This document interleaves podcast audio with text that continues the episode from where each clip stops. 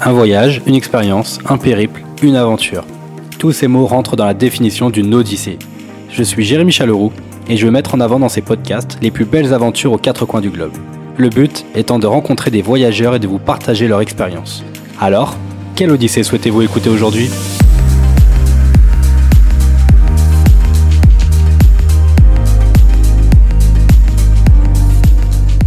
Bonjour à toutes et à tous et on se retrouve pour un nouvel épisode de Quelle Odyssée aujourd'hui. Et tout comme mon dernier épisode, nous allons remonter le temps. Dans l'épisode 48, pour rappel, nous étions partis avec Victor pour voir ce fort abandonné à plus de 3000 mètres d'altitude dans les Hautes-Alpes qui datait du début du XXe siècle. Aujourd'hui, je suis avec Camille et elle va nous emmener sur les chemins de Saint-Jacques-de-Compostelle, ce fameux pèlerinage datant du Moyen Âge et qui est inscrit au patrimoine, pas patrimoine, pardon, au patrimoine mondial de l'UNESCO. Salut Camille, comment vas-tu? Salut, ça va très bien et toi? Bah écoute, impeccable. Bah, merci, merci beaucoup de, de jouer le jeu et de, de prêter à ta voix pour euh, raconter ton expérience euh, sur ce fameux chemin de Saint-Jacques-de-Compostelle. Avec plaisir, c'est toujours un, un bonheur d'en parler. Bah, j'ai hâte en tout cas d'en savoir un peu plus parce que voilà, je suis très novice sur ce sujet-là, euh, mais euh, mais ça m'est arrivé euh, de voir des, des coquilles Saint-Jacques euh, un peu partout euh, en, en, se baladant tout ça. Et euh, on en parle, on en parle, mais j'ai jamais vraiment creusé le sujet, donc c'est bah, vraiment content de pouvoir en discuter aujourd'hui dans, dans le podcast. Écoute, avant qu'on attaque tout ça, Camille, s'il te plaît, est-ce que tu peux te présenter? Euh, alors c'est un exercice pas facile pour moi parce que j'ai euh, un quotidien assez euh, multi multitâche. Euh, pour me présenter, en général, je dirais que je suis euh, ben, quelqu'un d'assez passionné, que je fais beaucoup de choses, un petit peu trop parfois, que j'ai grandi en région parisienne et que j'ai beaucoup travaillé à Paris jusqu'à ce que je parte dans les montagnes à Annecy bah, parce que j'avais besoin et envie euh, de vivre dans un milieu un petit peu plus naturel qui me corresponde. Et puis, euh, bah, professionnellement, euh, je suis, bah, j'ai plutôt une formation dans tout ce qui est communication et marketing. J'ai travaillé dans de très belles et grosses entreprises et actuellement j'ai lancé ma propre entreprise qui s'appelle Trip dans les sports, les sports outdoor. Effectivement, j'ai noté que bah, cette plateforme, euh, donc je crois que c'est une plateforme outdoor que tu proposes, donc Outtrip, et euh, pour en dire un petit peu, c'est euh, c'est le de trouver aux, alentours de chez soi euh, dans un, un, sport donné. Enfin, je crois qu'il y a une dizaine de sports de, que tu proposes. Une quinzaine, une quinzaine, voilà, euh, pour se retrouver euh, pour ensemble pour faire euh, une activité. Donc ça peut être un trail, une randonnée, une sortie vélo, du canoë. J'ai vu aussi, enfin plein de plein de choses comme ça. Ouais, l'idée en fait c'est vraiment de simplifier. En fait, c'est parti un peu de deux, deux postulats que moi j'ai ressenti et aussi que j'ai beaucoup entendu euh, bah, à travers les réseaux sociaux ou même à travers mon entourage c'est que euh, bah, les gens pratiquent de plus en plus euh, d'activités différentes. En fait, bon, il y a, quelques forçats euh, d'un sport qui font que que que de la randonnée ou je sais pas que que que du vélo, mais en général, les gens ont bien envie de toucher à plusieurs pratiques, de faire le samedi matin de la rando, le samedi après, je sais pas, un petit tour de paddle, le dimanche une petite via ferrata, etc., etc. Et en fait, il y a peu de, euh, ou pas, voire même d'applications et sites internet qui regroupent tous ces sports euh, d'extérieur et qui permettent de trouver et de l'information euh, pour trouver un itinéraire, un spot, et aussi de pouvoir se rencontrer les uns les autres soit parce que bah, ça rassure de partager cette expérience avec quelqu'un d'autre, euh, soit aussi pour demander des conseils, parce que voilà, si on connaît pas bien l'endroit, si on connaît pas bien le terrain de jeu, euh, c'est toujours rassurant de pouvoir faire appel à des, à des locaux ou des gens qui connaissent mieux le terrain.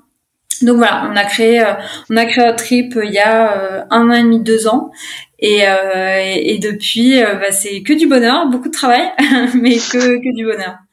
Bah oui, j'imagine. Donc c'est l'application qui euh, on, peut trouver euh, aujourd'hui sur toute la France ou c'est ciblé à certains endroits? Alors, on peut trouver sur toute la France, euh, même dans des régions francophones, euh, voilà, à côté, type Suisse ou Belgique.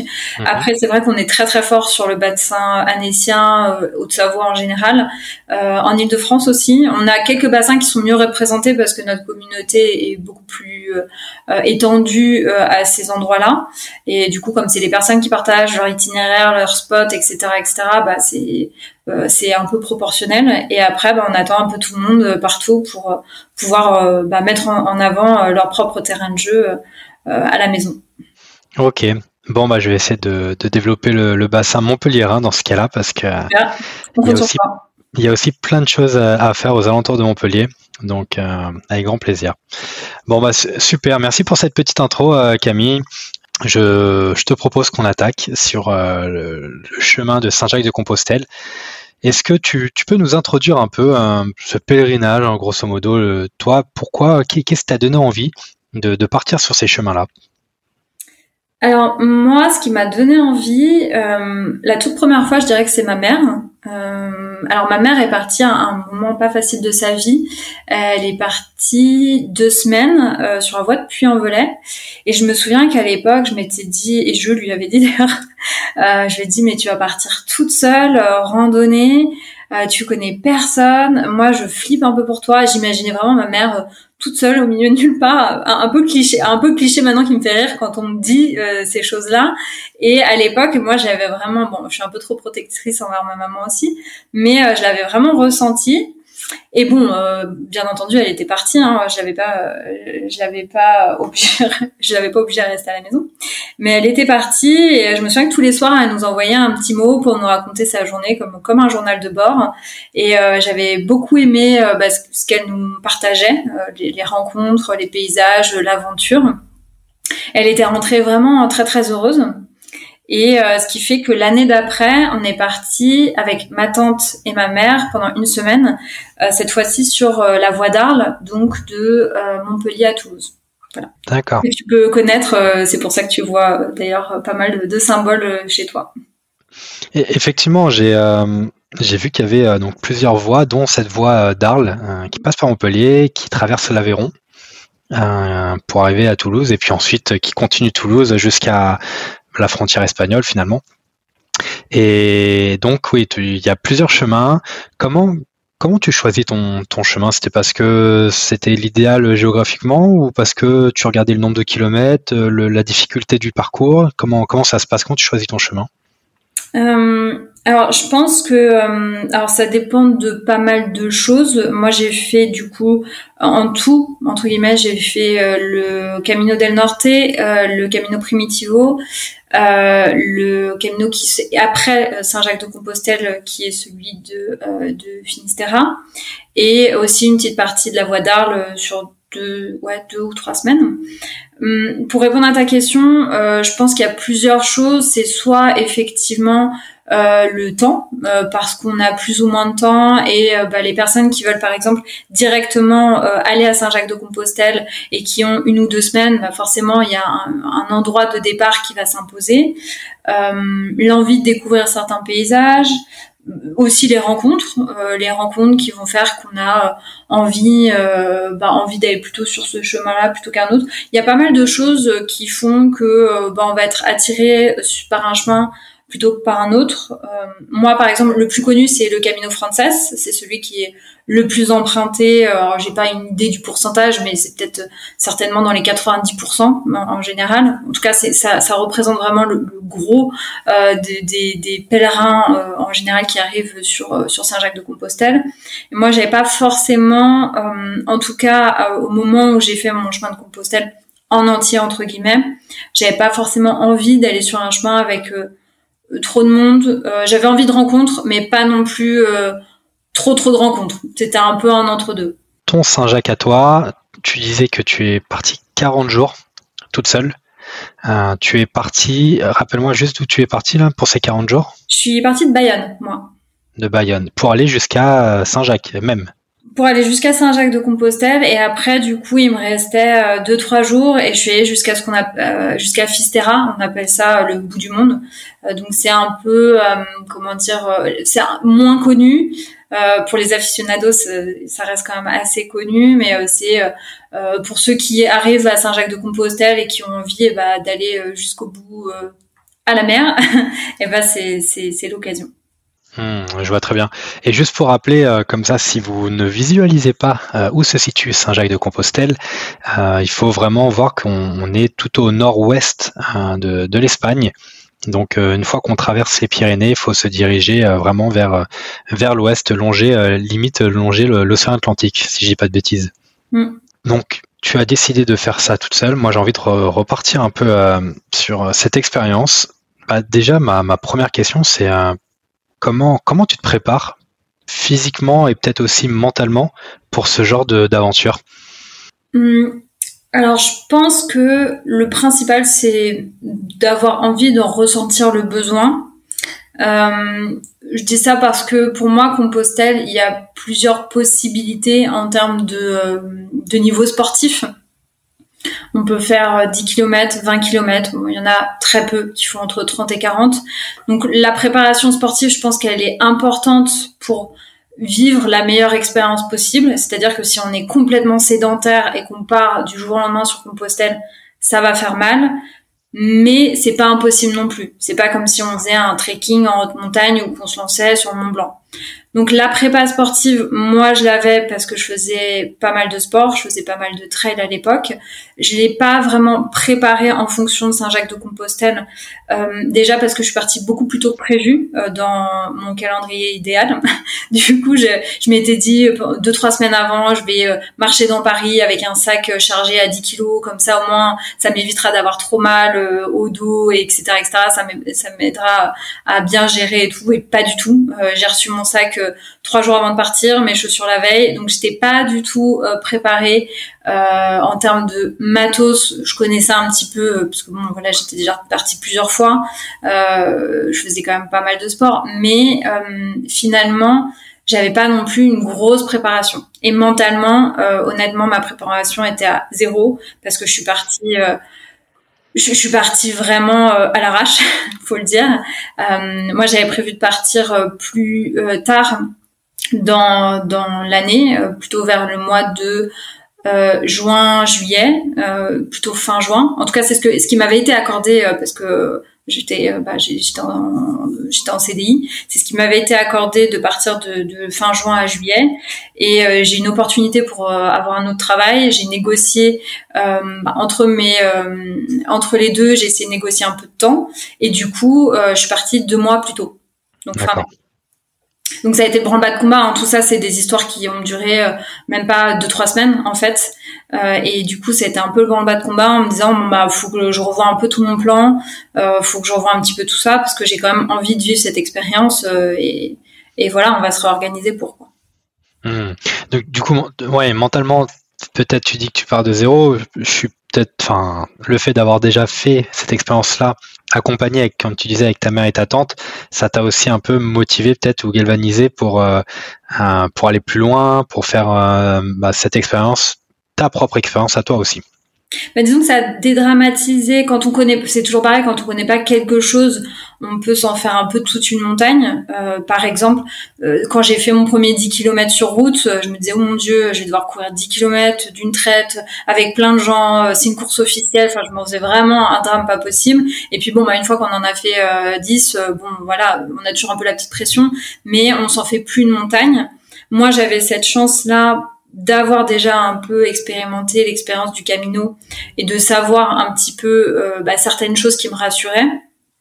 Après, euh, j'ai rencontré aussi des personnes qui, pour qui c'était la première expérience, qui étaient pas du tout, du tout sportifs, honnêtement qui en bavait plus que moi forcément euh, parce que bon bah le corps tout d'un coup encore une fois hein, quand on passe d'un état très très très sédentaire et que tout d'un coup on lui dit bah on va marcher 15 20 bornes euh, souvent avec des sacs parfois trop chargés bon, il comprend pas toujours ce qui se passe mais j'ai vraiment rencontré euh, voilà tout type de profil du très très sportif au pas du tout du tout sportif.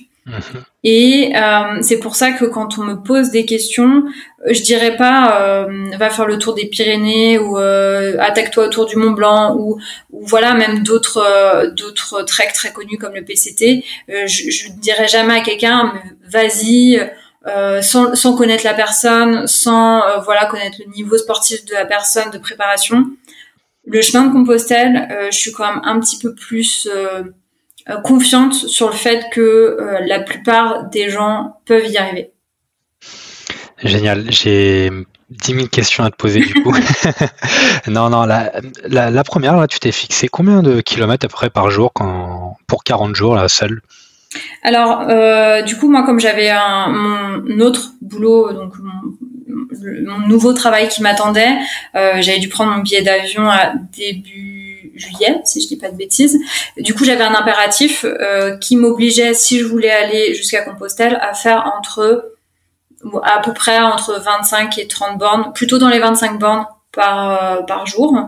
Euh, il s'est avéré que sur certaines portions, j'ai fait un tout petit peu plus soit parce que j'étais en jambes, soit parce que je voulais aller dans un endroit, soit parce que j'avais rencontré quelqu'un qui me disait euh, il faut absolument que tu ailles à cette auberge, elle est géniale. Euh, et il m'est arrivé très très peu de jours où j'ai fait des pauses. Il y en a un ou deux ou parce que j'étais très fatiguée ou surtout parce que bah, je commençais à être blessée. Mais sinon, j'ai, j'ai pas fait de pause. Ce que je conseille pas forcément aux personnes, c'est quand même mieux d'y aller. Euh, de manière un peu plus libre. Après, le quotidien fait que, à part les retraités, qui eux sont souvent très très euh, euh bah, très très euh, cool en termes de timing, euh, la plupart, on a tous des impératifs, des trains, des avions à, récupérer. Mmh. Bah, justement, je rebondis le fait que j'ai un peu ce, ce cliché d'avoir que des personnes âgées retraitées qui font le ce pèlerinage, enfin sur les retourner sur les routes de ce pèlerinage, mais tu es un peu la, preuve qui va me contredire, mais est-ce que tu as rencontré d'autres personnes euh, beaucoup plus jeunes qui, avaient un boulot, etc., ou même des, étudiants qui faisaient ce parcours-là? Ouais, ouais, ouais, j'en ai rencontré énormément. Euh, euh, par exemple, ma deuxième portion, on va dire, sur le Camino Primitivo, c'était bah, mes deux... après deux semaines, on va dire, où j'ai fait un autre chemin, je suis partie sur un autre chemin, j'étais quasi qu'avec des jeunes entre guillemets. Euh, on était un, bon groupe de jeunes, tous internationaux. J'étais la seule française, donc ça j'étais ah euh, contente. Ça m'a fait bosser mon anglais. Du coup, j'étais vraiment fatiguée à la fin de la journée, et parce que je marchais, et parce que je parlais anglais toute la journée. Et, euh, et oui, euh, j'ai rencontré aussi beaucoup de retraités, de personnes donc à la retraite, qui étaient juste incroyables. honnêtement, même si, enfin, j'ai envie de dire, on peut avoir un peu cette image de bon, moi j'ai des potes, ils me disaient mais qu'est-ce que tu vas marcher à l'EHPAD? Pourquoi tu vas rencontrer que des vieux? Enfin, quand on a, j'avais même pas 30 ans à l'époque, euh, quand on a un mois de vacances, aller sur Compostelle, les gens comprennent pas toujours. Ils disent mais je sais pas, va à Ibiza, va t'éclater, va faire un truc sympa pendant un mois quoi. Va pas marcher avec des vieux. Et en fait, moi j'ai rencontré des gens tellement extraordinaires avec qui je me suis tellement mais marrée, qui donnent aussi des belles leçons de vie et puis accessoirement qui à 70 75 ans euh, te mettre des mines sur euh, certains itinéraires ou en montée ou ceci où tu te dis ah ouais quand même moi j'aimerais bien être comme ça dans ben, quelques années. Que euh, donc pour répondre à ta question oui il y a pas mal de retraités. Après moi ça m'a pas tant choqué que ça et c'était aussi en fonction un petit peu des moments quoi.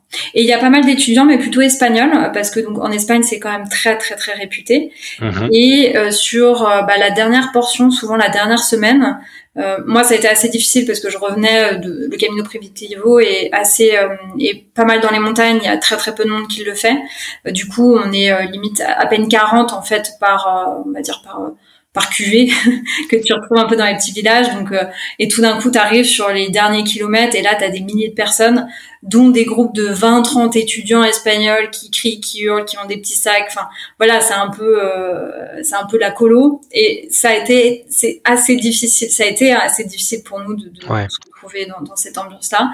Mais en même temps, c'est un côté festif et c'est aussi très très cool de se dire que bah, les jeunes là-bas. Euh, c'est très euh, réputé, c'est très mis en avant d'avoir fait euh, le chemin de Compostelle. Ah, sur un CV, c'est très stylé pour eux, quoi, par exemple. Ah, mais c'est clair, j'entends parfaitement. Moi, là-dedans, justement, j'ai envie de rebondir sur le, fameux Camino, parce que tu en parles pas mal et qu'on est vraiment dans la montagne. Je suppose que là, on est, au niveau de la frontière.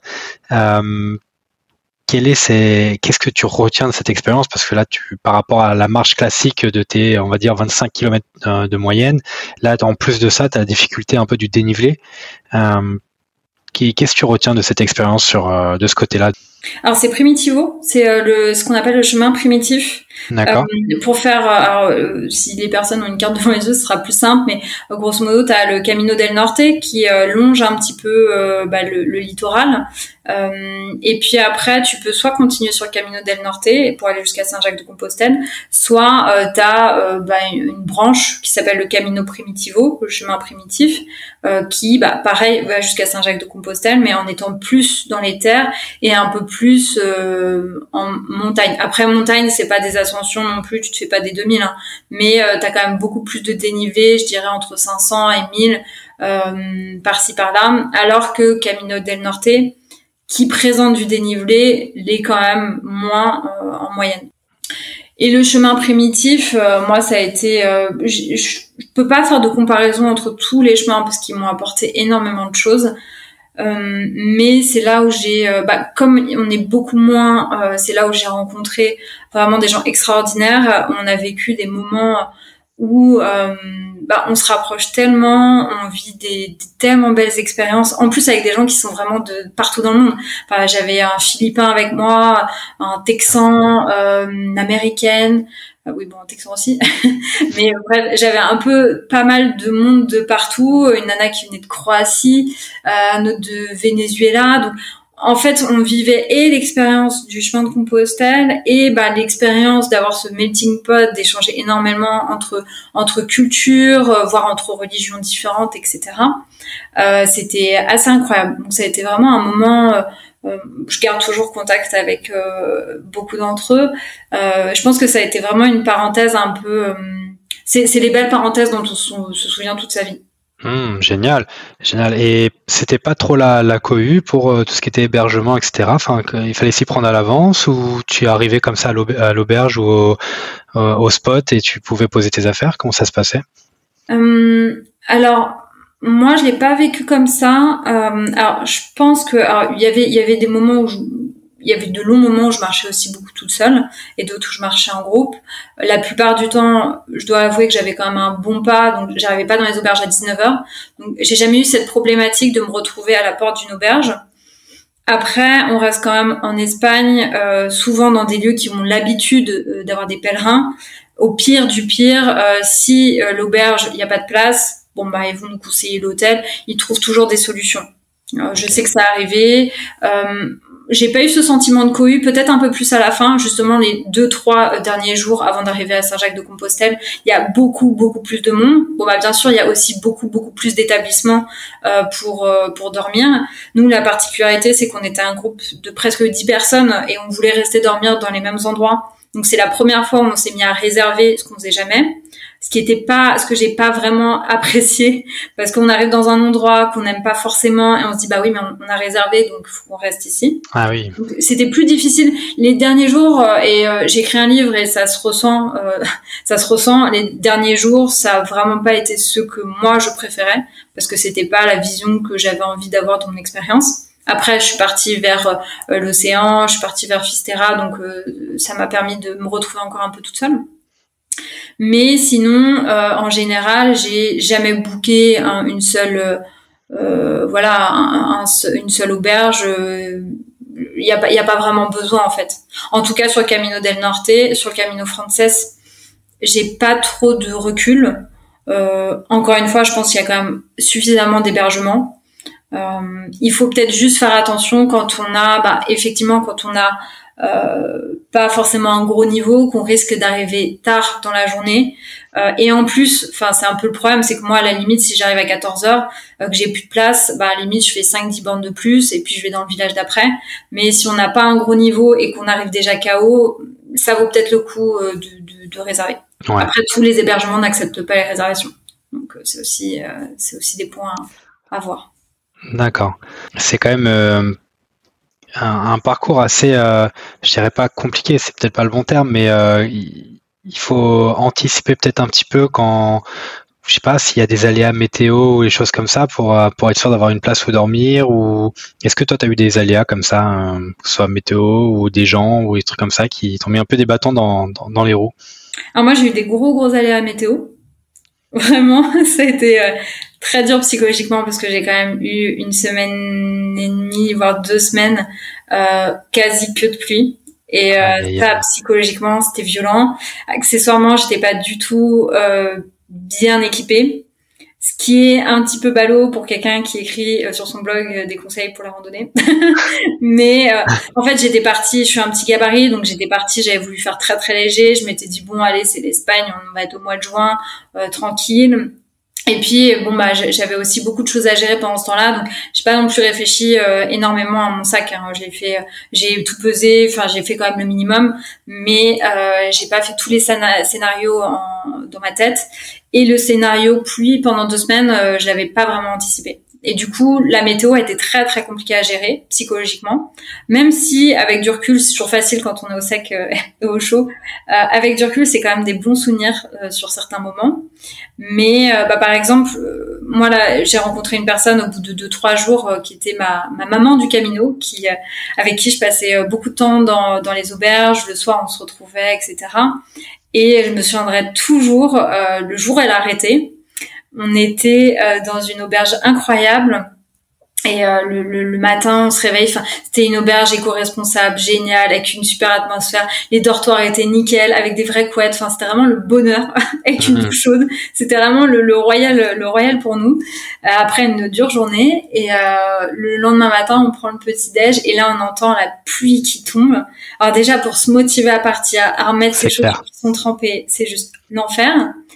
Et on part, on part, on fait cinq bornes. Et là, on était au milieu de la pampa espagnole. Elle s'arrête net. Elle me dit, c'est bon, j'arrête.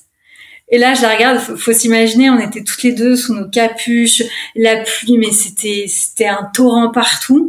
Et là, je me retourne, je fais comment ça, t'arrêtes? Tu veux qu'on aille, euh, qu'on trouve, on était au milieu nulle part. Hein. Je fais mais tu veux qu'on trouve quelque part où aller, un truc où se réchauffer, je sais pas le PMU du coin? Non non non, mais j'arrête, je rentre chez moi. et là, faut vraiment s'imaginer le moment j'ai regardé, je fais mais c'est pas possible. J'étais franchement j'étais à deux doigts de chialer. Je fais tu peux pas t'arrêter. Enfin tu vas me laisser toute seule là dans la campagne. Enfin c'est déjà dur psychologiquement de tenir, mais en plus quand on a ça devant soi, on se dit putain je, vais craquer moi aussi. Et puis bon bah elle a arrêté, elle est rentrée, elle est rentrée chez elle. Hein, mais euh, et tu as continué. Et moi, j'ai continué. Ouais, je, j'ai, euh, je suis euh, une dure. Euh, je, sais plus comment c'est l'expression. C'est une dure à la peine ou je sais pas quoi. Quand j'ai un truc en tête. mais il y a une journée où j'ai fait, j'ai fait une grosse hypothermie. Ou enfin, il y a deux, trois jours où c'était quand même. Alors, je le raconte comme ça. En fait, faut, je le remets toujours un petit peu dans son contexte. On reste en Espagne, un pays où, voilà, si on a oublié euh, son pansement anti-ampoule, on va croiser des pharmacies. Euh, si vraiment on a oublié son truc, un jour ou l'autre, on va croiser un décat ou quelque chose ou acheter du mmh. matos. Ça n'a pas été facile à cause de la météo, mais ça n'a pas été dramatique. J'ai jamais mis euh, ma santé ou ma vie en jeu. c'est pour ça que pour moi, le Camino reste quand même assez accessible et facile. Mmh, génial. D'ailleurs, tu as parlé de ton livre, euh, c'est vrai, et, mais tu as aussi un blog où dessus j'ai vu euh, que tu avais mis un peu le, ton, ton matériel, etc., euh, que tu avais tout pesé. Donc il faisait 8 kilos et quelques, je crois, ton sac. Mm. Euh, et c'est vrai, je, je vois un coupe-vent, mais je ne vois pas de, de kawaii dans la liste. Et non, non, non, j'avais un espèce, une, Gore-Tex qui, bon, faisait le taf jusqu'à un certain point de d'humidité, on va dire, jusqu'à un certain litrage de pluie, mais c'est surtout en, termes de, de, jambes où j'étais pas, j'étais en short en fait. J'avais qu'un legging que je gardais le soir pour pas crever de froid, et en fait j'étais en short sous une pluie battante et les gens me regardaient en se disant mais elle est complètement timbrée celle-là quoi. Donc ouais, ça, ça, fait des souvenirs. Euh, oui, ça fait des belles anecdotes quand même à raconter. Je suis très content de, de les entendre. Maintenant, il y a aussi eu des, belles journées. Est-ce que tu as des, flashs, des, plus beaux paysages que tu as pu voir euh, en France ou en Espagne euh, Comment tu pourrais les décrire? Euh, alors sur Camino del Norte, je me souviens très très bien euh, du littoral, de la couleur de l'eau. En plus, c'était souvent du coup après des journées de pluie, avec une eau qui était, je sais pas, très intense, très bleue, qui contrastait beaucoup avec le vert, qui était assez puissant. Je me souviens beaucoup parce que j'adorais, voilà, tu marches, tu marches et tout d'un coup, paf, tu te retrouves et et t'as cette espèce d'étendue d'eau devant toi. Euh, bon, à la base, je voulais aussi me baigner après les journées euh, du chemin, mais bon, la plupart du temps, c'était tellement moche que non. Mais c'était quand même un bonheur euh, pour les yeux. C'était, euh, ouais, c'était vraiment magique. sur le chemin, donc primitif, là, bah, c'était plus bah, dans les montagnes. Et je me souviens très très bien d'une journée où on a eu un brouillard incroyable, mais vraiment, on voyait rien. Et tout d'un coup, on a eu, c'était une partie où il y avait des chevaux sauvages. On a eu euh, des chevaux sauvages qui sont battus devant nous. Bon, on faisait pas trop trop les malins, on s'est tous arrêtés euh, parce qu'on était trois quatre à ce moment-là. On s'est tous arrêtés et euh, bah on les a laissés se battre devant nous et puis après on est reparti. Et, et on, continue à marcher, à marcher et tout d'un coup, paf, une mer de nuages incroyable. Donc ouais, c'est des souvenirs c'est des souvenirs. bah, chaque jour apportait. Bon, il y a forcément des jours plus beaux que d'autres hein, sur certaines euh, sur euh, comment dire sur certaines étapes mais euh, chaque paysage était différent chaque chose apportait vraiment un, beau souvenir hmm, incroyable non bah je, visualise parfaitement en tout cas toutes tes toutes tes petites expériences et est-ce que ça te donne envie hein, de, recommencer une nouvelle aventure sur ce chemin? Oui, c'est un gros sujet depuis bah, maintenant euh, presque cinq ans. Hein, le temps passe vite. Euh, c'est un gros sujet. Euh, maintenant, je me suis plutôt lancée ben, dans l'aventure entrepreneuriale. j'ai aussi bah, changé, changé un peu de vie, changé de lieu de vie. Enfin, j'ai eu beaucoup de défis aussi qui m'ont bah, qui ont succédé au chemin de Compostelle, parce que le, chemin de Compostelle a été finalement un gros déclencheur en fait pour la suite de, de, ma vie. Euh, et du coup, c'est vrai que j'adorerais repartir plusieurs semaines, plusieurs mois, pour d'autres raisons. Euh, je pense que quand je suis partie en 2018, c'était euh, parce que j'avais un gros mal-être et j'avais beaucoup de choses à, à régler. J'avais besoin de mettre un gros reset à ma vie, hein, concrètement. Euh, maintenant, c'est pour d'autres raisons. C'est parce que je, je, sais très bien ce que ça peut m'apporter. J'ai adoré les rencontres. Je trouve que c'est génial de faire un, break de sa vie et de penser à rien en fait pendant des jours. Tu te lèves le matin, tu vas marcher. Euh, ton seul truc, c'est de dire ben est-ce que je vais trouver à manger? Euh, Est-ce que où est-ce que je vais dormir? Euh, Est-ce que je vais retrouver euh, Michine au café du coin pour se faire une petite pause? C'est tes seules inquiétudes de la journée. C'est juste génial. pas de prise de tête, pas de mail, pas de ceci, pas de cela. Et du coup, c'est plus pour des raisons pour euh, plus, enfin pas saines, mais plus, ouais, plus, fondamentalement euh, psy quand même un peu plus saines que j'ai envie de le refaire ou de refaire d'autres euh, d'autres itinéraires parce qu'il y a quand même pas mal pas mal d'itinéraires possibles ou de faire d'autres aventures, euh, d'autres trekking dans d'autres dans d'autres régions. Là, je, suis partie en Jordanie une semaine et, et en fait, la Jordanie, il y a tout le trek qui fait du nord au sud. Et ça m'a vraiment donné envie, qui fait 40 jours en plus. Donc ça m'a vraiment donné envie euh, d'y retourner. Mais après, c'est, c'est le temps. Bah, de toute façon, c'est, c'est un peu la même problématique pour tout le monde. Hein. C'est le temps, le budget, euh, et puis bah, la vie d'à côté. Quoi. Nous, on a un chien, donc euh, c'est plus compliqué avec un chien, etc. etc. Tu peux l'emmener dans tes aventures, le chien aussi, mais bon, faut prévoir la, la bouffe sur les épaules aussi. Alors, il y a la nourriture, euh, il y a la logistique, euh, le fait de dormir. Euh, hmm, c'est quand même très très compliqué de dormir avec un chien dans certains endroits. Et puis, les chiens sont quand même, il me semble, je ne suis pas vétérinaire, mais il me semble pour en avoir parlé avec certaines personnes, que c'est pas idéal, en tout cas, de leur faire du long comme ça jour après jour. Moi, je vois ma chienne, elle dort, euh, elle dort la moitié de la journée. Elle se réveille, on va faire deux trois heures de balade et tout et tout, et après elle dort. Là, c'est quand même, euh, c'est quand même intensif de leur demander pendant des semaines et des semaines de, de faire ça. Mmh, très bien, super. Euh, dernière petite question pour toi, Camille. Quel serait le, par rapport à cette expérience, quel serait le conseil que tu donnerais pour toutes les personnes qui souhaiteraient vivre et réaliser la même expérience que toi? Sur le chemin de Compostelle, du coup? Sur le chemin de Compostelle, ouais. bah, pour moi, et je, reçois énormément de questions euh, dans ce sens, et par rapport à mon livre, et par rapport à un compte Instagram ou mon blog, etc., euh, qui sont toujours un peu, soit je suis une femme, je suis toute seule, est-ce que je peux y aller, ou euh, soit j'ai pas un gros niveau physique, sportif, est-ce que je peux y aller? Et à chaque fois, moi, j'ai vraiment, enfin, je pense vraiment que le chemin de Compostelle, c'est fait pour tous et toutes, euh, et qu'il faut pas trop réfléchir, faut pas trop se prendre la tête. Euh, c'est un chemin euh, qui a euh, cette opportunité de pouvoir être modulé. Euh, on peut faire 10-15 bandes par jour sur certaines étapes, 20-25 pour d'autres. Enfin, ça dépend vraiment en fait de ce que les gens ont envie de faire, comment comment est-ce qu'ils se sentent. Il y a aussi la possibilité, bon, moi j'ai pas fait appel à ça, mais sur certaines portions, on peut faire porter ses bagages. Ah Donc, euh, moi, j'ai rencontré des personnes âgées qui bah, se faisaient porter leurs bagages euh, et qui avaient un niveau de confort euh, qui n'était pas forcément dans les auberges, qui était dans les hôtels, etc. C'est pas forcément moi comment je conçois l'expérience parce que je trouve que ça fait partie de l'expérience d'aller dans un dortoir, supporter les ronflements de ses petits copains et puis euh, voilà de faire tous sécher ses chaussettes à côté le soir. et je trouve que porter son sac à dos, ça fait aussi partie de l'expérience. c'est pas forcément moi comment je le conçois, mais je trouve que quitte à faire, autant euh, ne pas se brider en se disant bah moi je ne vois pas me porter un, sac à dos tous les jours, moi je me vois pas être en dortoir. Bah il y a d'autres moyens de vivre le chemin de Compostelle différemment, avec peut-être un peu plus de confort, en en faisant peut-être un petit peu moins. Mais euh, je pense qu'à partir du moment où les gens se posent la question et sont attirés par ça, c'est qu'il y a une raison. Euh, voilà, il y a une raison personnelle, euh, parfois bon bah religieuse, et que ça serait dommage en fait de passer à côté parce que c'est euh, pas une expérience qui va être aussi difficile que d'autres. Enfin, par exemple, moi, j'aimerais bien un jour faire l'ascension du Mont Blanc. c'est quand même beaucoup plus difficile, contraignant. Ça demande beaucoup plus de choses. on peut pas. Et puis, on peut pas se dire ah bah non, bah finalement, j'ai pas envie.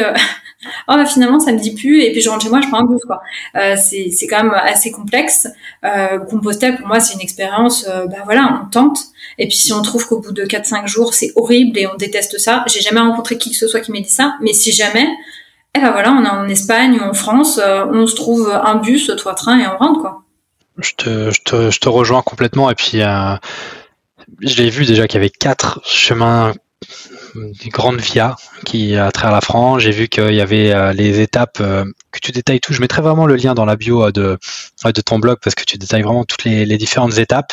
et puis aussi, tu réponds à pas mal de questions, tu reprends pas mal de choses. Mais je confirme aussi que je, ça ne doit pas être la même chose que faire l'ascension du Mont Blanc, clairement. Donc euh, voilà, bah écoute, Camille, je te remercie vraiment beaucoup, beaucoup pour euh, d'avoir répondu à mes questions, d'avoir joué le jeu et de nous avoir parlé de ton expérience sur ce magnifique pèlerinage de, sur les traces du chemin Saint-Jacques de Compostelle. C'était vraiment super enrichissant. Bah merci à toi et puis au plaisir euh, d'échanger avec les personnes qui seraient intéressées. C'est toujours un bonheur ou qui l'ont fait. D'ailleurs, il y a beaucoup de gens qui me contactent parce qu'ils l'ont déjà fait et du coup c'est toujours chouette de découvrir leur propre chemin. Chaque chemin étant unique, c'est toujours euh, trop cool d'en parler. Mais clairement, donc n'hésitez pas, hein, si vous avez euh, déjà fait cette expérience, de, le partager, de, parler à, Camille ou même à, moi-même, et puis on sera avec grand plaisir en tout cas. Je te souhaite une très très bonne continuation. Merci beaucoup Camille, et puis euh, je te dis à très bientôt. À bientôt. Salut.